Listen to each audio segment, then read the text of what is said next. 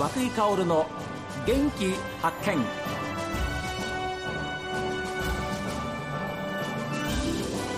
おはようございます。和久井薫です。和久井薫の元気発見。一日の始まりは私が発見した北海道の元気な人と出会っていただきます。今週は美容師としてお店を持ちながら新たにオーガニック自然食商品の販売とカフェとして食事の提供も行うお店ソリソをオープンさせた高瀬康弘さんにお話を伺っています。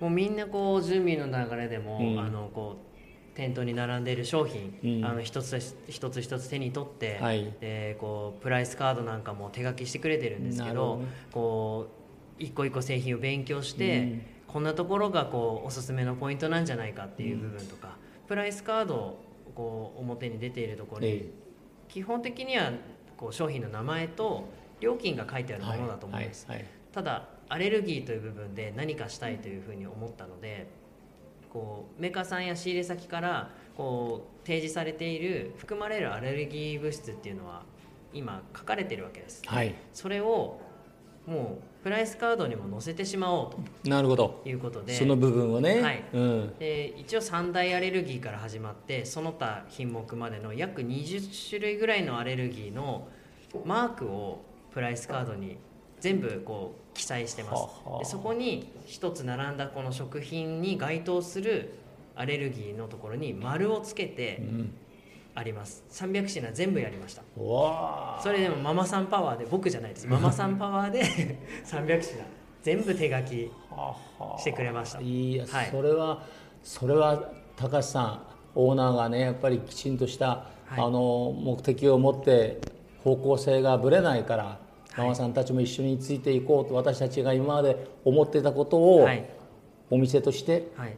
食べ物としてやってくれてるからっていうそういうのがあるからでしょそうであう。ってくれると本当に嬉しいなと私たち思ってる思います主婦として思ってるあるいは子育て中のはい。私の力が少しでもはい。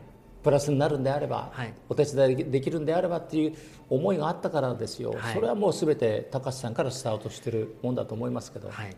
ね。あとはもう本当になんでしょうね。こう買いに来ていただく方たちが、いかにこうその内容を見てはい。時間をかけてしまうかっていうところにやっぱり時間のロスがある中で、うんやっぱり便利さはい。がやっぱりこう必要だなと思ったんですよね。うん。でやっぱりこうスタッフの意見を聞きながら、はい。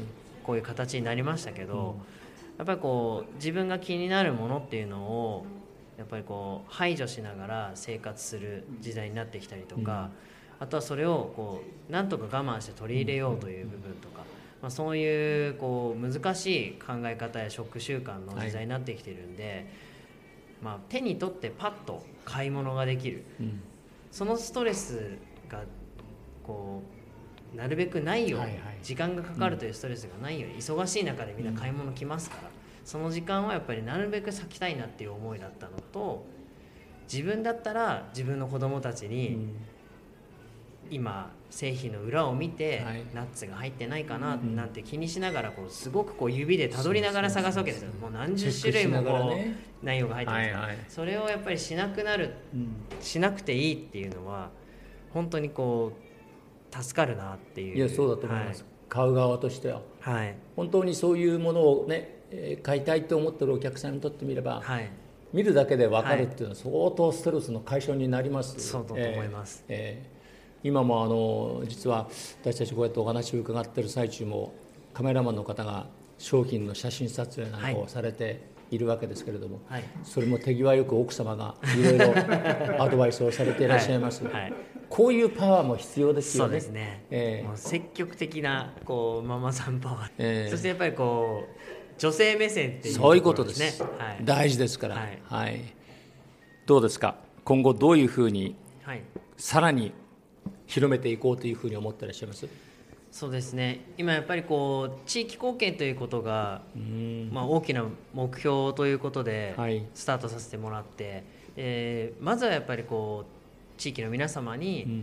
こう知っていただいて来ていただいて、はい。でそして生活の中に一つでもいいから、はい。何か自分に幸福というふうになるような時間を作っていただきたいなっていう思いで今スタートさせています、うんそしてあの長くここで続けていくことでより地域に根付いていき、人のためになることを展開していきたいなと思っているんですが、はい。今自分が少しこう目線をまた新たに向けている部分として今こう児童デイサービスだったりですとか児童デイサービスですね。はい。児童デイサービス。はい。はい。そういった部分とかやっぱりこう悩みを抱えてそこに行く子がいたり親がそこにこう行かせていたりとかっていう新しいこうデイサービスの、まあ、スタイルが生まれている時代です、まあ、そういった子たちのこう親御さんたちとかっていう部分は食事に対してこう少なからずともうん。何かこう求めるものがあるんではないかとか、あとね、やっぱりそのデイサービスのこう施設さんたちとも何か協力し合いながら、はい子どもたちのために何かできないかっていう部分、あとはあの、まあ、従来からあるご高齢の方たちがあのいらっしゃる行か行かれるあのデイサービスさんとか、あの老人福祉施設や、はい。そういったこうご高齢者様の施設そういった部分のところにも何かうちからこう体に優しいものそういったものをなんかこう提供したりとかあのお勧めさせていただくことができないかななんていうような、あの新しいこう発信をしていきたいなっていうふうにも考えているところです。いい夢を持ってらっしゃいます、ね。本当ですよ。まあやっぱりこう人で成り立ってて、うん。で食べ物で人はできててはい。やっぱりこう食と人はやっぱり切っても切り離せないと思いますし食べて笑顔にならないといけないと思うんで元気にならないといけないと思うのでその食べてるものが何なのかをやっぱり知っていただきたいなというふうに思ってます。でそれを自信を持ってはい。お出ししてるのが、はい。こちらのソリソでありはい。また美容室でもあるわけですよね、はい。あー。いやいいお話です。本当に、はい。ありがとうございました。ありがとうございます。あのソリソもそうです。そして美容室もますますはい。発展されていくように、えー地域の皆さんたちと一緒にはい。前に進んでいっていただきたいと思いますよ、はい。東内部のこの辺はあれでしょ、はい。やっぱり開発再開発の場所でもありますからはい。ねえどんどんこれから広がっていきますよ。はい。土地も値段も上がってくるでしょうし 言うことないじゃないですか。はい。